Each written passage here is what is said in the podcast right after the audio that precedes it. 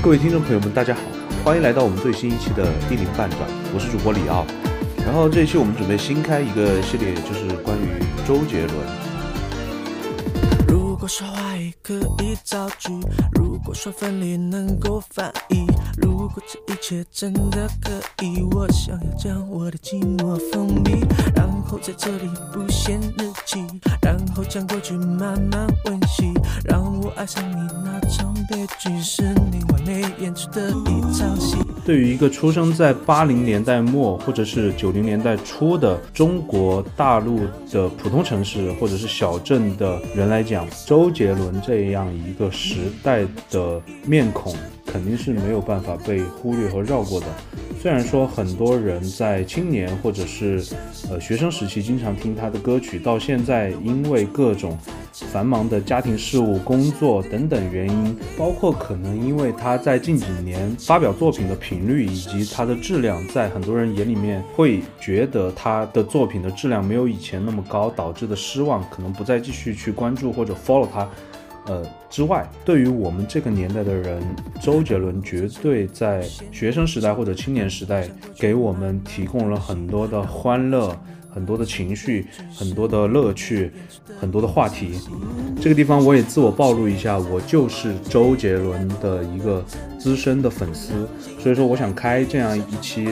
呃，主题就是想。每一期聊一下周杰伦的每一张专辑，然后每张专辑我会可能会是自己单口，也可能是找同样迷恋周杰伦在那一张专辑的一个朋友一起来聊，把它里面的创作背景、他那个时代发生的故事，然后我们经历的故事，还有就是每一首歌创作的背景以及背后看有没有一些新鲜的、没有人知道的一些呃话题挖出来给大家分享一下。同时呢，每一期我会推荐两首这张专辑的冷门歌曲给大家呃听或者欣赏。然后大家如果之前没有关注到这首歌的话，可以回去再听一下这首歌，看能不能听出一些新鲜的感觉。现在播放的就是第一首冷门歌曲，叫做《完美主义》。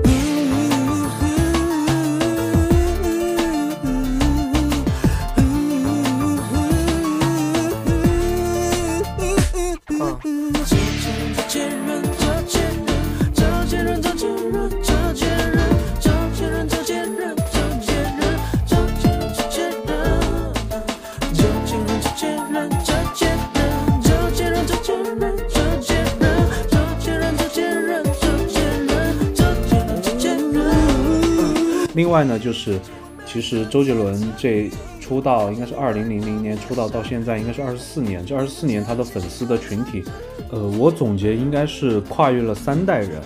就是八零后、九零初可能是他最初的这个主力粉丝或者主力听众，然后现在的零零后，包括八零后、九零后这帮粉丝的小朋友也会开始听周杰伦，然后这一帮。呃，听众他成长的环境，包括他接触到的音乐类型，其实对于他的影响，以及他对周杰伦的一个认识，是跟我们又是完全不一样的。然后他们的父母虽然以前不太理解或者不太听周杰伦，但是逐渐的通过他的这个所谓的人设的打造，或者是他对于这个创作领域的一个拓宽，其实在某些方面是比较认可周杰伦的。所以说，大家可能对于周杰伦的。感受和认知会不同，然后通过这一系列的节目呢，可能主要是站在我们八零后、九零初的视角，但是其他年龄段的听众如果听到的话，可能会有一些新鲜的感受，好吧？下面那我们就开始我们这一期的话题，就是他在二零零零年的十一月七号发布的第一张专辑，叫做 J，呃 J A Y 同名专辑。因为我成为他的粉丝，主要是在他的第三张和第四张专辑。之间，所以说他这张专辑发表的时候，我没有第一时间听到这张专辑。那我这期的节目呢，主要就是还是从这张专辑的十首歌里面来看他当时的一个创作理念和里面的一些有趣的故事，好吧？呃，在我心里面，周杰伦他的创作和他的人生轨迹是分为几个阶段的。那他的第一张专辑呢，我会经常会把它跟他的呃第二到第四张专辑归为一个阶段，就是同名专辑《范特西》《八度空间》呃《叶惠美》这四张专辑，我会觉得是他一个天才横空出世的一个形象，他的创作能力，他的个人的思想。最适合总结这四张专辑的就是一个成语，叫做“天马行空”。而且这里面它是一个带着反叛、对传统的颠覆、对华语音乐新流派的创造和引领这样一个形象而诞生的。而在这里面，他的第一张专辑是非常与众不同的。我会把它总结为，它是最不像周杰伦的周杰伦专辑。就在我心里面，他的这十五张专辑。除了第一张，还有就是第十一张《惊叹号》这两张专辑是最不像他自己专辑的专辑。那么为什么会得出这样一个结论？我后面会在对于各首歌曲的介绍之中去展开。那么大家也知道，周杰伦是一个完全在台湾本土生长起来的歌手。然而，由于他在年少时期对于古典音乐，尤其钢琴这块打下的底子，使得他对于西洋乐器的理解远超一些。可能赴海外深造或者留学的一些音乐人，所以他才创造了这种中西合璧的这样一个奇迹，呃，再加上他本身非常鲜明的个性，才让他在他职业生涯的早期，虽然他的创作才华被世人皆知，但是他的有一些个性，在他的那些个性，如果放在我们现在这个互联网时代，或者大家都是这个检察官。对偶像或者公众人物的要求非常苛刻的情况下，不至于塌房，起到了非常重要的作用。那么我们这一系列节目呢，不会去聚焦到他的每一首歌里面。用了什么和弦走向？采用了哪些编曲技术？是否有用了一些合成器？这些内容可能超过了我的音乐知识的范围，所以我主要还是讲一些比较通俗的，或者是大家能够比较浅显理解的一些内容，顺带把大家的回忆带到那个年代。那么这张专辑拿过的最大的一个奖项就是第十二届台湾金曲奖的最佳流行音乐演唱专辑奖。大家可能也在网络上看过，当时是罗大佑和李宗盛宣布的这张专辑的奖项。周杰伦当年冲上讲台的那个形象，就像一个从未染指过世俗意义成功的一个年轻人的一种骄傲和狂妄。他这张专辑。当时打败的是王菲、莫文蔚、那英和孙燕姿，所以这这张专辑的含金量也是非常高的。同时呢，那届金曲奖他是提名了最佳新人，并且是以《可爱女人》这首歌的作曲入围了这个最佳作曲人。但是因为他那个时候还没有在大陆大肆的这个发展和宣传，所以说那个时候大陆应该很少人听到他的歌曲。那个时候站在我的年纪，我听过流行歌曲，觉得比较好听的就是羽泉，那个时候唱《最美》啊、《彩虹》啊，另外就是经常上央视春晚的，像那英、孙楠这些，我把它归入为流行歌曲。然后呢，比我稍微年长的一些哥哥姐姐，或者是我的一些长辈，像我舅舅，他们就会听的就是像任贤齐啊，呃，包括四大天王啊，他们的一些歌曲。那我确实也不能确定。当时如果我们大陆能够马上听到周杰伦的第一张专辑，会是怎样一个反应？然后这张专辑呢，有一个传说故事，我不是很确定这个故事是否是真实发生的，但是这个故事在后面总是被人津津乐道。大概讲的是，在一九九九年的十二月份，当时在吴宗宪公司下面负责幕后音乐制作的周杰伦，想要自己来发片。然后吴宗宪就告诉周杰伦说，如果他能够在十天之内写出五十首歌曲，就帮他从这里面挑出十首歌曲来出一张专辑。然后最后周杰伦是如约完成，一手包办了这十首歌的制作、作曲、和声编写，还有三首歌的编曲和两首歌的作词，并且说这十首歌大部分都是写给其他歌手，这里面不乏知名的歌手啊，呃，被退掉的歌曲。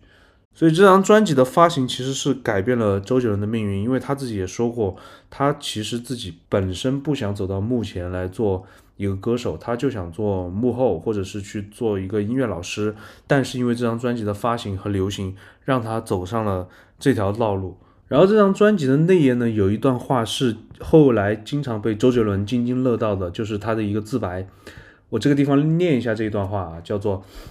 小时候弹钢琴，觉得有时快乐，有时压力。后来为了要考国中的音乐班（括号老师有气质又漂亮 ），P.S. 后者是我自己的理由，而学了大提琴，但之后还是没去考。于是钢琴和大提琴就停了一段时间。不过我私下还是弹流行歌（括号就是这时比较接触了流行歌）。开始抓旋律、抓和弦，觉得很快乐、轻松，没那么多压力。后来高中读了音乐班，又让我重新接触了古典音乐，偶尔古典，偶尔流行。其实，在我国中时就开始写歌了，只不过现在觉得瞎透了。当时认为很屌的歌，现在听一听，说不定不以为然。希望我现在认为很屌的杰伦专辑，以后听也一样佩服自己。后来周杰伦经常会说到，当时在这张专辑的封页里面。以后听也一样佩服自己，他现在还是很佩服自己，所以说他会觉得自己成功了，让以后的自己觉得现在的这个东西真的很屌。我觉得就是他当时创作这张专辑的一个最核心的理念。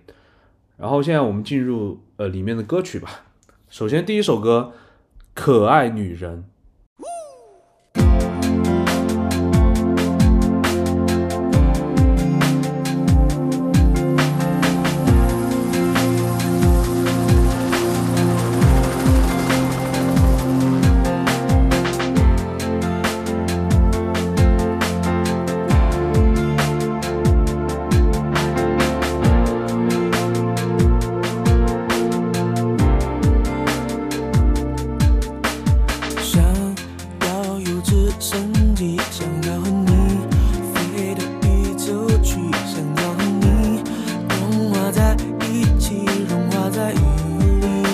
这首歌的评价，很多人经常会说，他在最开始的一声“呜”开启了华语乐坛的新世界。我对于这个评价是深感认同，而且这个“呜”，如果是一个资深粉丝，会在他后面很多歌曲里面找到这样一个符号，这是他在创作里面一以贯之的，让你听到以前他的感觉。然后这首歌的旋律呢，我觉得是非常的规整。非常的简单，但是又非常的好听，而且他为了响应他的歌词的第一句，想要有直升机，他在他的前奏里面加入了直升机的环境音，这种处理的手法是在周杰伦的很多歌曲里面反复出现的，这种环境音的设置会让歌曲有一种更加高级的感觉。这首歌的作词是徐若瑄。嗯，徐若瑄跟周杰伦的合作主要是在他的，就是我前面说的他前四张专辑，然后这张专辑他贡献了两首歌词。嗯，有人评价说，徐若瑄的作词让周杰伦获得了少有的这个女性视角的一个创作。呃，我是非常喜欢《可爱女人》这首歌的，我觉得它就是非常传统和经典的这种 R&B 的曲风，同时呢，它的这个。副歌部分是非常规整的，就四句，让我怎样怎样的可爱女人。然后呢，让我非常着迷的就是，呃，周杰伦在早期的很多歌里面会在他的第二段高潮之后的 bridge，我不知道这个专业是不是叫 bridge 啊，会加入一些很多即兴。比如这首歌里面，他就唱到世界这样大。这一段其实我觉得肯定是他在录音室里面即兴唱的，因为他的这个吐字，你不去看歌词的话，根本不知道他在唱什么。所以说他这里面迸发出的这种随机性和即兴能力是非常着迷的，这也是这首歌为什么在老粉丝那个地方的地位非常高的原因。但是呢，确实这首歌在后面就是也就是最近十年的巡演里面发生了非常。大的角色的变化，就是周杰伦经常会把这首歌送给他的女性的听众或者是粉丝。一般他在巡演里面会把这首歌或者是那个屋顶作为替代，放在一个送给歌迷的一个环节里面。然后我们又想说回这首歌的 MV，因为在早期他的 MV 交给专业的导演拍摄的时候，其实我觉得他的拍摄质量和他想传达的这种含义是非常高级的。那这首 MV 里面，周杰伦的形象就是戴着一个鸭舌帽，然后他的作词者徐若瑄也是作为里面的女主角进行了出演，相当于是对于一个新人师弟的一个提携，因为徐若瑄在那个年代可是女神呢。但是非常可惜的是，周杰伦经过了这么几轮巡演，包括他早期的巡演都没有收录过这首歌的一个 live 版。然后我找了一下，他就是在参加第十二届台湾金曲奖的时候上台演出的就是这首歌，而且他前面还做了一些改变。另外有一个比较有趣的故事，就是大家可能比较清楚，他当时在超时代演唱会跟蔡依林合唱了那个《给我一首歌的时间》，这个视频应该是在网络上是广为流传的。很多追双接恋的歌迷会把这段视频当做一段佳话，同时呢，他也是最后一次周杰伦在自己的演唱会上跟蔡依林同台。但大家可能有所不知的是啊，那首歌之后，周杰伦唱的就是《可爱女人》，大家可以去 B 站或者是哪个平台去搜一下那首歌的视频，可以看周杰伦当时唱《可爱女人》这首歌的那个状态，简直是疯掉了，最后都唱到跪下了。可见他当时那段表演之后，他对于自己有多满意，多么嗨。接下来我们进入第二首歌《完美主义》，这首歌就是这张专辑我要推荐的冷门歌曲之一。我在节目的开始已经播放过这首歌曲了。为什么前面我说这张专辑是最不像周杰伦的周杰伦专辑，就体现在这首歌身上。大家可以去看他后期的专辑，其实没有一首歌的调性和感觉像这样一首歌。这首歌想传达的理念也是非常周杰伦式的完美主义，对吧？非常摩羯座男人的这样一个个性，而且大家一听前面的这样一个旋律，哦，比较熟悉他的人就知道这个就是周杰伦写的，好听、诡谲、怪异，非常周式的一个旋旋律。然后这首歌可以说的有好几个点啊，第一个就是它的 MV，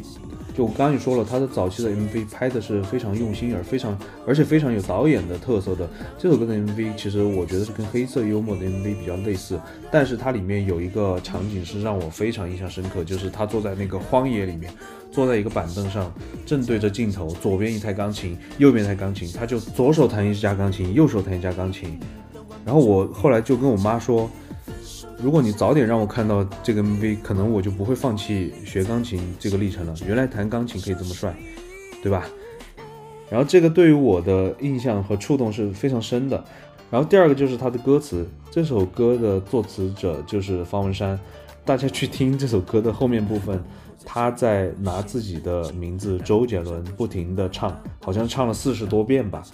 然后方文山当时就觉得很无语，你怎么能在这首歌里面去唱自己歌词？这个就是周杰伦天马行空和他的即兴的地方。可能他的那个个性放在现在这样一个网络时代，呃，可能会被人吐槽，会被人反噬。如果你的才华架不住的话，但他是周杰伦，大家都容忍、包容、认可他这样一个个性。然后呢，呃，他自己在唱自己名字的。这个过程，因为他吐字不清嘛，所以说当时很多人说会听错，听错就把周杰伦、周杰伦、周杰伦听成这贱人、这贱人，或者听成裘千仞，这个就是网络上一个一个梗了。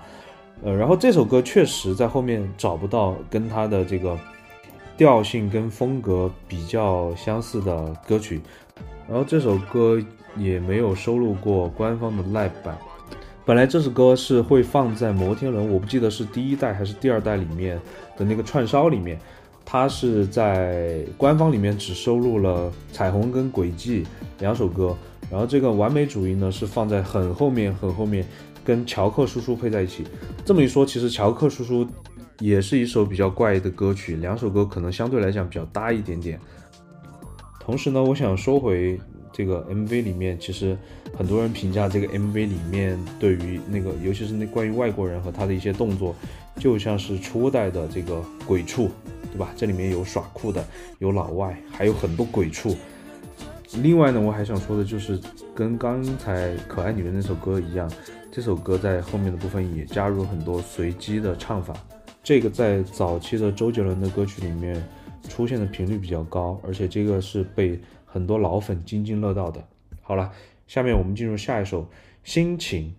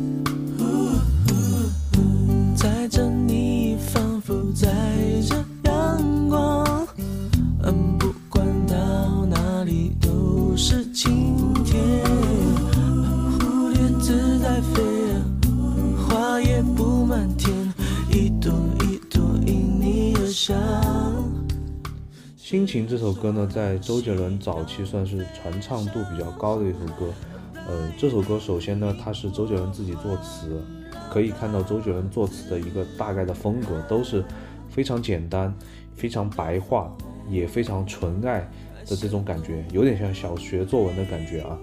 然后这首歌的前奏呢，它也有环境音，就像刚才说到的直升机一样，它是开车的声音。然后这首歌其实呃没有太多的故事要讲，就是有讲到曾经这首歌的 demo 出来的时候，有发给一个呃另外一家唱片公司的老板，好像是叫做黄舒骏还是叫什么，我不太记得了啊。然后给他听，后来他有接受采访，就说他当时听到这首歌曲的感觉就是非常好听，然后当时就犹豫了一下，没有决定要去签周杰伦。呃，后来他反应过来的时候，想去签他的时候，会发现。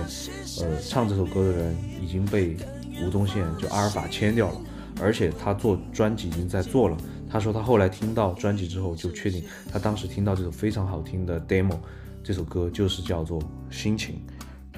然后这首歌在周杰伦第一张专辑里面的传唱度，我觉得他是排在前两名的，包括他的早期的歌曲里面也是，呃，传唱度会传唱度会比较高的，因为他的这个调子啊，本身演唱的难度是比较简单，所以。那个时候，男生可能包括有一些迷恋他的女生，到了 KTV 里面都会去刻意去点这首歌，尤其那个手牵手一步两步三步四步望着天，就这部分，它的这个副歌的部分，它的律动性是非常好的，所以你在 KTV 唱的时候，你自己的感觉会非常爽。然后这首歌就是还有一个故事呢，就是说。嗯，张学友曾经翻唱过，这个是在早期，因为大家都知道周杰伦的歌其实能翻唱好是非常难的，尤其是你不去模仿他的那个声线，呃，你唱出自己的这种韵味和感觉，一般人不会去碰的。但是二应该是在二零零三还是零四年，张学友在他演唱会里面有翻唱这首歌，大家如果有精力的话，也可以去翻这这个 live 出来听一下。然后周杰伦自己的这个官方的 live 版其实经常会收录《心情》这首歌。包括在 The One 演唱会，就是他第一套演唱会里面是有完整的唱这一首歌，然后后来他基本上是把这首歌作为串烧的一部分，因为他这首歌听起来非常，呃民谣的感觉，就非常简单的吉他或者钢琴，或者说跟其他一些那种民谣啊或者适合大合唱的歌曲串在一起是非常好听的，然后大家也可以去找一下，比如说无与伦比啊，后面其实呃。在摩天轮好像也经常把这首歌作为串烧的一部分来来来来播放。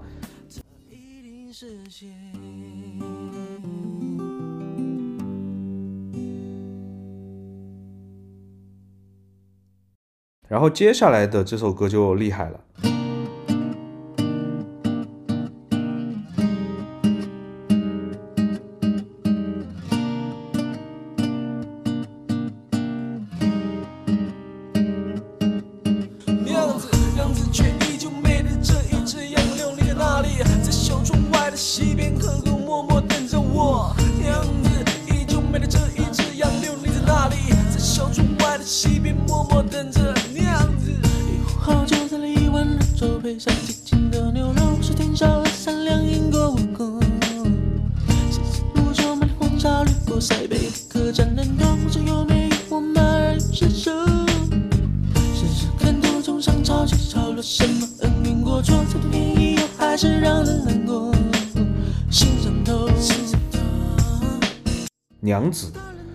这首歌，其实在最初不太被人关注，或者是如果我们单纯从抓耳啊，或者是流行性啊来讲，是容易被忽略的一首歌。但是在现在这个时间点来看，二零零零年的杰伦同名专辑，这张专辑这首歌的音乐性，它的理念能够排到这张专辑的前两名，就是它的技术性的天花板能够排到这个位置。然后这里面得益于几个因素，那第一个呢，肯定是周杰伦自己，他在后面红模仿的这个歌词里面就讲中国风，从娘子唱到双截棍，他会把自己这首歌作为他的整体的广义上的中国风的开创之作。但是大家去仔细听这首歌的歌曲，会发现这首歌歌词讲的是中国风，但是它的曲是 R&B。它的编曲，它的配乐没有用一项中国传统乐器，它是一个真正的所谓的叫中西合璧、中西结合做的非常好的一首歌曲。这个就得益于周杰伦的编曲能力。另外呢，就是歌词，歌词方文山在这首歌词里面描绘了一个塞外边陲，一个男人把妻子留在故乡，等待他归来的这样一种。呃，意象，然后这首歌里面的歌词其实用了很多中国传统的意象，包括什么杨柳啊、红豆啊，包括塞北和江南，这些都是传统的中国意象。所以这个对于方文山来讲，他觉得他是最早的一版的这个中国风。但这首歌被大家重新念起来，其实呃，一个是方文山，其实在后面他接受很多采访，经常会提起这首歌。提起这首歌的背景呢，除了就是中国风的这个歌词本身之外，他会讲到他跟周杰伦当年因为这首歌发生一些争执，因为他最开始写的那个歌词，大家去翻歌词本可以看到，讲的就是在塞外旅行的一个旅人对于在家乡里面的妻子包括父母的一个思念。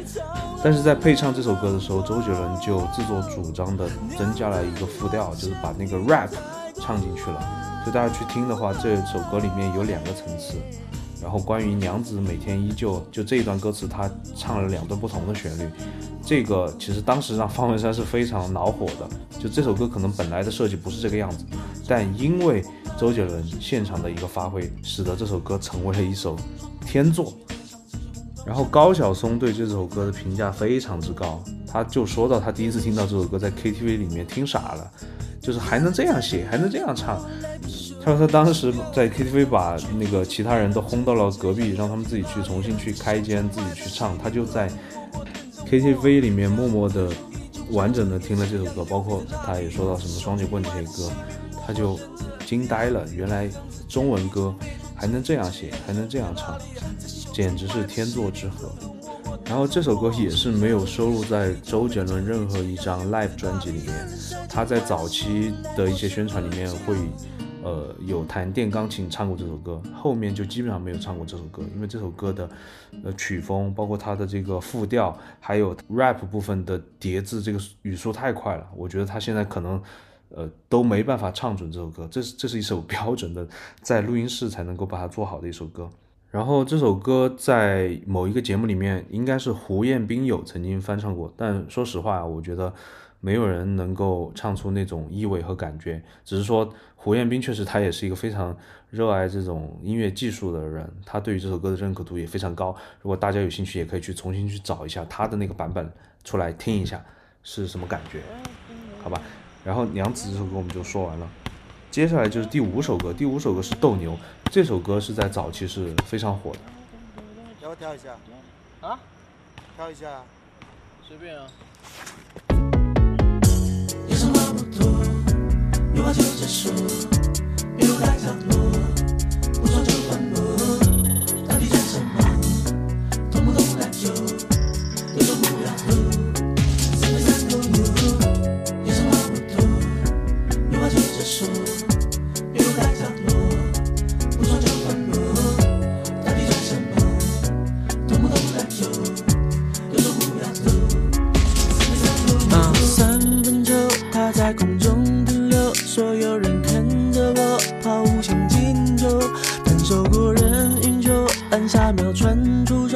漂亮的假动作甩开了我，全场敌人防守篮下禁区游走，快攻进篮板球得分都靠我，你拿了球斧头又不会掩护我，是你这种队友下头了我。让手里说分钟怎么停留，一直停留，谁让它停留了？为什么我女朋友常常叫我，你却还让我出糗？你说你怎么逃我就你说说是不是你不想活？那那个时候我们县城有那个点歌台，可以打电话去花钱，呃，去点歌，然后一首一首歌多少钱我忘记了，大家都会很很喜欢去点这首歌。当时哦，我还没有开始接触篮球，所以不知道“斗牛”这两个字是什么意思。呃，后来才知道，它指的不是西班牙斗牛，它指的就是篮球里面三 v 三的这个斗牛。所以这首歌也是展示周杰伦个人爱好的一首歌，也是显示他非常 real 的一首歌。然后这个地方，我强烈建议大家去找一下他的第一套演唱会《The One》里面。呃，斗牛这首歌的演绎，它里面的这个编曲，好像罗志祥还在这个舞台上有一定的表演。呃，包括后来周杰伦在《好声音》以及最新的这个嘉年华的演唱会，也经常把这首歌拿出来，就是顺便秀一下他的这个这个篮球的爱好。然后我当时看 MV 里面，我觉得它里面那个造型也很帅，对吧？把话筒要那样拿，然后 那样去指人家，而且它里面讲的。这个歌词里面的自我主义，以及对队友的埋怨，还有什么，呃，单方面的斗殴，以及把女朋友牵扯进来，这种态度在当时这个小学高年级以及初中学生里面是非常酷的一个行为，所以说大家会去模仿他，甚至很多男生打篮球都是因为去模仿他。然后我们说到第六首歌，《黑色幽默》。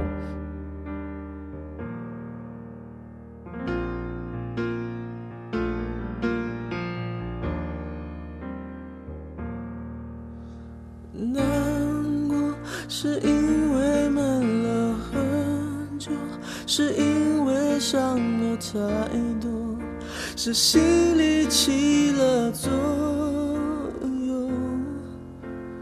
你说苦笑常常陪着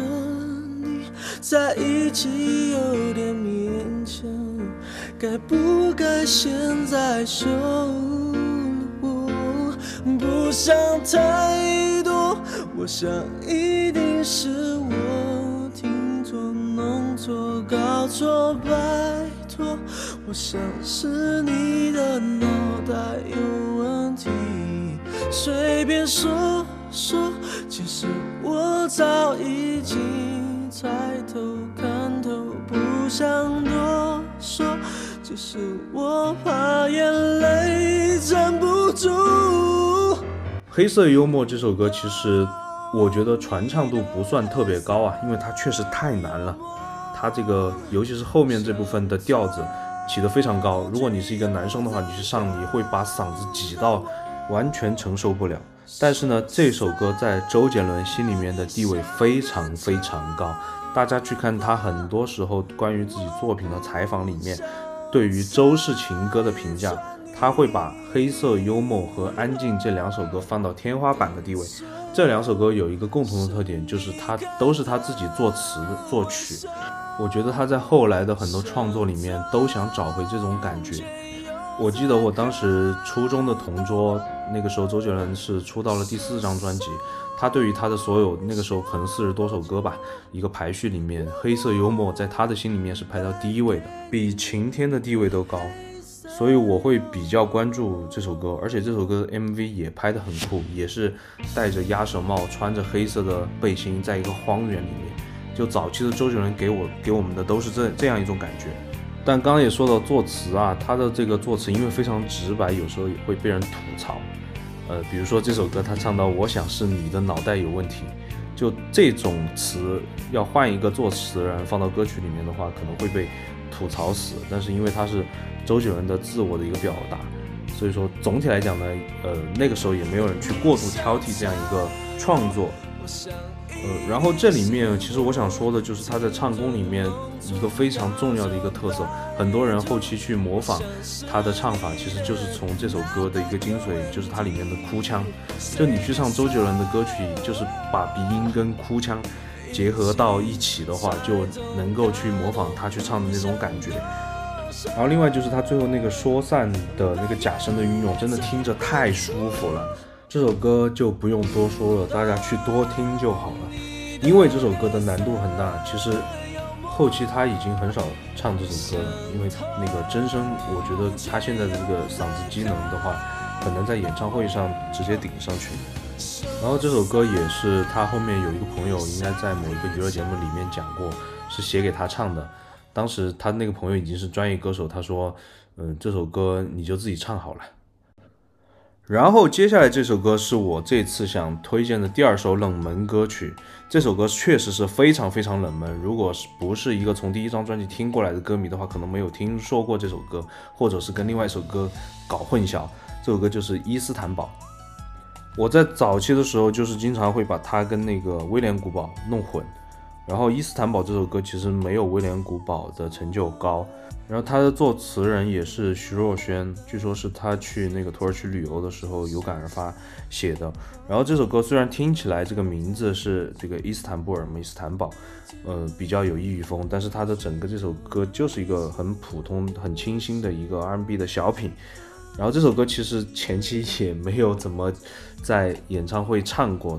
另外呢，早期我喜欢去搜集他的这个每首歌的 MV。这首歌的 MV 明显是最后期来制作的，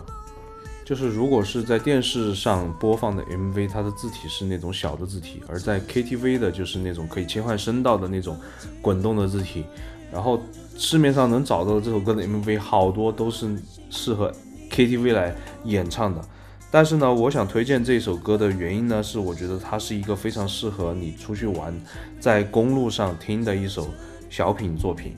呃，另外呢，就是这首歌它在《地表最强》的某一段巡演里面是作为它那一段爵士串烧的一部分，一般是第三首歌，我觉得非常好听。接下来我们来听一下这一小段。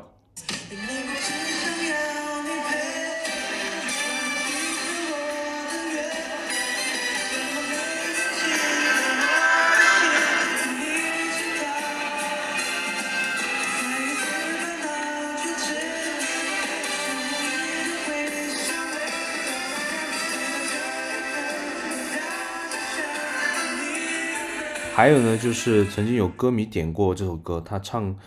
前面的这个主歌部分，我觉得是呃基本上是没有听过的，所以我们也来欣赏一下这一段。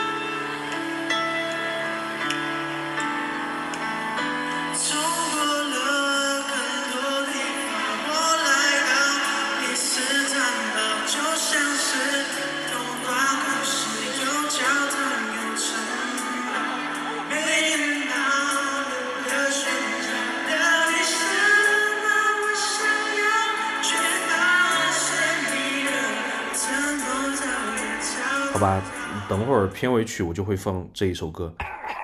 然后第八首歌就是非常厉害了。我觉得从技术上来讲，这首歌是这张专辑的天花板，叫《印第安老斑鸠》。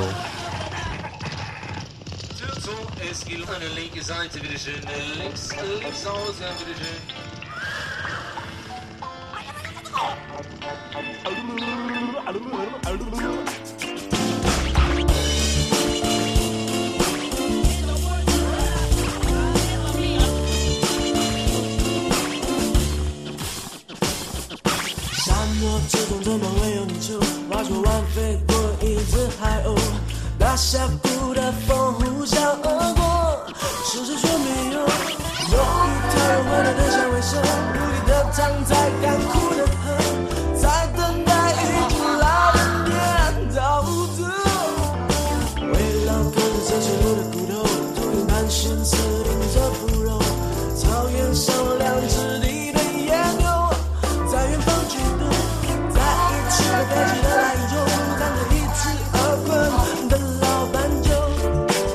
这首歌在最开始听周杰伦的人里面，可能会觉得他非常无厘头，而且经常会略过这首歌。但是后来大家会发现，这首歌简直是无敌了。据说，是周杰伦当时看完了成龙的电影《西域威龙》后，创作了这首歌。而且他在看完这个电影之后，是用黑色幽默的歌词把这首歌的曲子创作出来的。然后我觉得这首歌非常厉害的是，在于它是周杰伦少有的叫酸爵士的这样一个风格，但是它又不完全是酸爵士。你在后面周杰伦的专辑里面是找不到一首，任何一首跟这首歌相似的歌曲的。就算他在《说走就走》里面提到“斑鸠”这个词，但是我觉得是完全不一样的。所以为什么这张专辑是前期最不像周杰伦的周杰伦专辑，就是因为这首歌《完美主义》、《娘子》还有《反方向中》这几首歌的这个天马行空和创作的特色。跟其他专辑的区分度非常不一致。然后说回《印第安老斑鸠》这首歌，它给人的感觉就是非常怪诞。方文山的词也非常怪诞，他这里面没有写任何的感情，没有写任何的爱情、亲情、友情，什么都没有写。他讲的就是不同的动物。而且我觉得这里面也有一个非常即兴的一个感觉，一个就是他在中间有一段呃间奏的里面有一个背景音一二三四一二三四，还有他那个笑个屁啊，就明显就是在灌录的时候即兴演唱出来，而且他把这个痕迹进行了一个保留。还有就是中间那段 rap 非常非常快，我觉得就算是非常资深的周杰伦歌曲的模仿者也很难把这一段 rap 唱得非常。舒服，嗯，就是那段牛仔红帆在小镇背对背决斗那段，啊，大如果大家 感兴趣的话，可以去模仿一下啊。然后这首歌在周杰伦早期也是很少很少唱，只是在他的第一张专辑宣传的时候弹电钢琴，因为他能选择的曲库有限，曾经唱过这首歌。后来翻红的话，其实一个也是大家意识到这首歌的音乐性，包括他自己，呃，我记得曾经那个艾怡良在。应该是中国好歌曲里面有翻唱过这首歌，但是当时也不是特别火。呃，后来他在中国好声音也跟陈奕迅合唱唱过这首歌。嗯，在地表最强的这套演唱会里面，他把这首歌放在他的这个爵士组曲串烧前面单独进行表演，而且进行重新编曲。我觉得大家也可以去重新听一下地表最强的 Live DVD 里面这首歌的演绎，我觉得是一个更成熟、更完整的一个表演和演绎。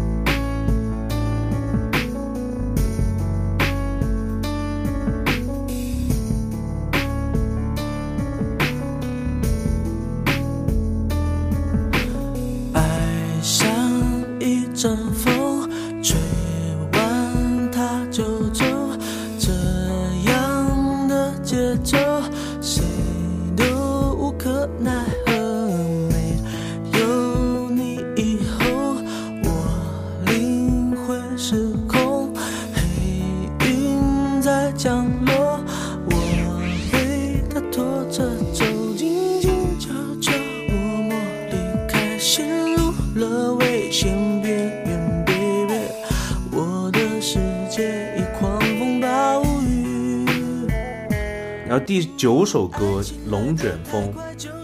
这个其实没有太多可以说的。首先是它的作词也是徐若瑄哦，前面我讲错了，徐若瑄这张专辑是贡献了三首词。这首歌最大的一个地位就是他把周杰伦的这张专辑整体的传唱度拉上了一个档次。这首歌的传唱度应该是超过《心情》的，它是当年最大的一个黑斗的歌曲，大红流行。对于第一章的成功、传唱度、宣传性，功不可没。然后当时我们县城的点歌台也经常点这首歌，所以我对这首歌的 MV 的印象非常深。它是一个倒放的，然后有什么摔坏杯子、火药，然后爆炸、燃烧，然后是一个倒放的这样一个概念。如果我的感觉没有错的话，这首歌应该在。八零后、九零后、零零后都会非常火，而且这首歌在 KTV 是非常好唱的。它唯一的难点可能就是中间有一段的假声，而且它的律动性也是非常好。嗯，这首歌后面有一次翻红呢，也是那个邓紫棋在《歌手》上有唱过，自己还加了一段 rap。但我觉得其实那种感觉也跟周杰伦原来酝酿的那种氛围是完全不一样的。我不觉得他的那个表演是一个很让人舒服，或者是很能够展现歌曲意境的表演。但是大家这个就见仁见智吧。《龙卷风》这首歌就说到这里。然后这张专辑的最后一首歌收官之作，其实是我的一首心头好，《反方向的钟》。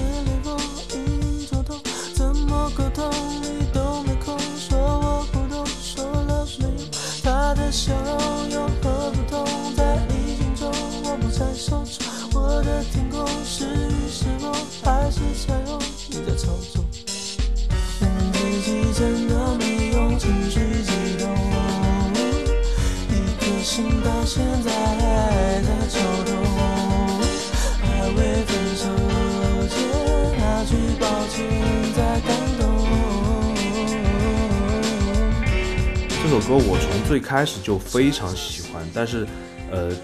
这首歌其实是最近几年才翻红的。所以你看，其实周杰伦的歌曲的生命力就在于他当年最火的几首啊，《心情》《龙卷风》《斗牛》，到现在后面大幅翻红的《印第安老斑鸠》和《反方向的钟》，他过了这么多年，又有新的这种宝藏的歌曲重新被呃翻出来。然后这首歌我不会把它推荐为冷门歌曲，因为它在现在这个时间点真的是不冷门。我记得。呃，去年他有一个这个跟快手合作的一个歌友会，大家投票差一点，这首歌就进入了前三名，但最后没有唱成这首歌啊。呃，这首歌我的一个感受就是，它是一个非常意识流的歌曲，非常悲观意识的一个歌曲。一个是，比如说你看前面那个波波莫佛德特勒勒，呃，你去看 MV，它的展示是台湾的这个拼音文字，你最开始还不知道他在唱什么，后来你会发现他唱的就是这个汉语拼音。嗯，周杰伦一直在传递一个理念，就是人生就可以是乐器。其实他前面的这这一段就给人的感觉就是把人生变成乐器，并且像在念咒语一样。而且反方向的钟这首歌的这个曲子非常的旧，非常的复古。它后面有一首歌跟呃这首歌传递的这种氛围感非常像，就是上海一九四三，也是很复古的一首歌。加上反方向的钟这首歌中间有一段 rap，那段 rap 很多人会去模仿，会去唱，因为唱完了那种感觉很爽，而且，呃，我个人觉得那段 rap 的难度其实不算特别大，但是唱完的这个这个 flow 的感觉会让你觉得也是像在念咒语，所以说你看中间的一段咒语，前面一段咒语，然后它中间的这些歌词又非常的意识流，然后这首歌它讲的反方向的钟嘛。就讲的时光倒转，讲的回到过去，讲的时光机，呃，这都是周杰伦很多歌曲里面的主题，包括他到现在这个年纪想传达给大家的这种感觉。所以说这首歌就是时间过得越久，它的能量或者给人的回忆是越多的。所以我也非常喜欢这首歌，而且，嗯，李荣浩在他的某一套演唱会里面，好像把这首歌都放到他的固定曲目里面，嗯，也更加深了这首歌的重新的翻红。当我们把这张专辑的十首歌全部过完之后，就会发现，这张奠定了周杰伦江湖地位，尤其是在台湾省的江湖地位的这张专辑是非常不像周杰伦风格的一张专辑。首先，我觉得他的这个录音设备，包括他的音质、他的唱法都非常粗糙，也可以看到他不是按照一个要推向市场的歌手来进行包装的。这个也是我觉得唱片公司当时做的一个非常大胆的决定。当然，这个也是建立在周杰伦可能在过往的那几年创作的那些才华、那些作品，给了他一个非常大胆的出道包装的一个定位。因为我觉得现在如果一个新人要出道的话，总体来讲会是。采用一个比较保守的一个风格，但是周杰伦他真的是横空出世，他直接颠覆了前面所有华语流行音乐的唱法，他的概念，他的主题，包括本身他对于这个十首歌全盘的作曲的创作，这个都是对于整个华语流行音乐，尤其是台湾地区的这个流行音乐进入一个黄金时代，起到了非常大的推动和先锋骑士作用。所以我觉得这张专辑是。非常成功，而且我非常喜欢。如果要我来排我对于这十五张专辑的一个喜爱度的话，我会把这张专辑排到第四或者第五。总体来说呢，周杰伦是实现了他当时在专辑内页说的那句话：过了很多年，重新听自己的音乐，依旧觉得很屌。我作为一个长时间听他歌曲的资深的一个粉丝，我也觉得这张专辑真的很屌。然后我是希望在某一天可能能听到他在现在这个年龄把这些歌曲重新编曲再重新演绎的一个录音室的版本，不知道在未来有没有可能实现这个愿望。那好，我们周杰伦系列的第一期节目关于他的同名专辑的一个解读就到此为止，希望大家长期持续的关注我们的节目，再见。